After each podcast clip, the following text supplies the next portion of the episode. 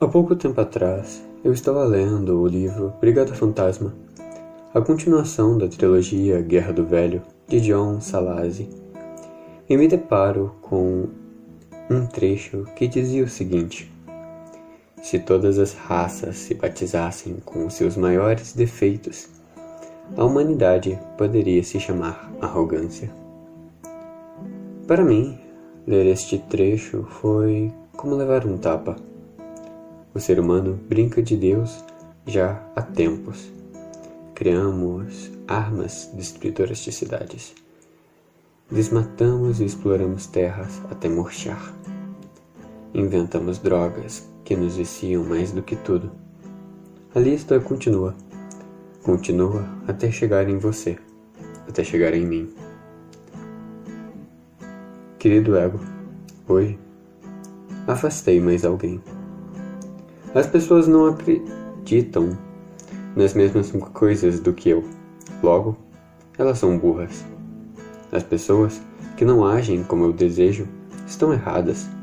É melhor eu afastá-las logo.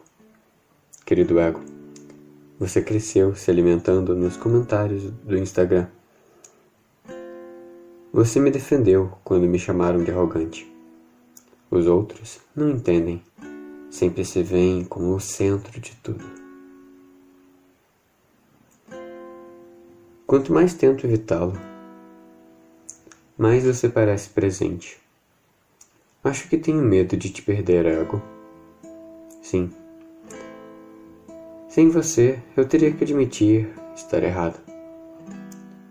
Me acharia burro, ou feio, ou qualquer outra coisa que me recusasse a aceitar querido ego.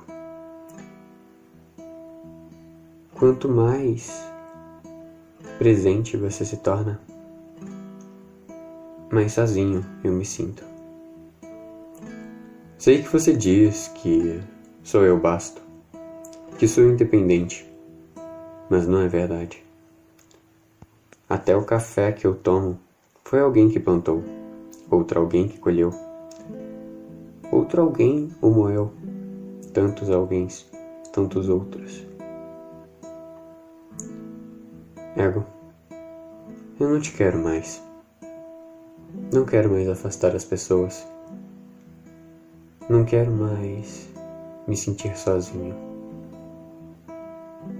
Não quero sentir que apenas o que eu acredito pode estar certo. Mesmo que mesmo que isso faça eu perceber os meus próprios erros.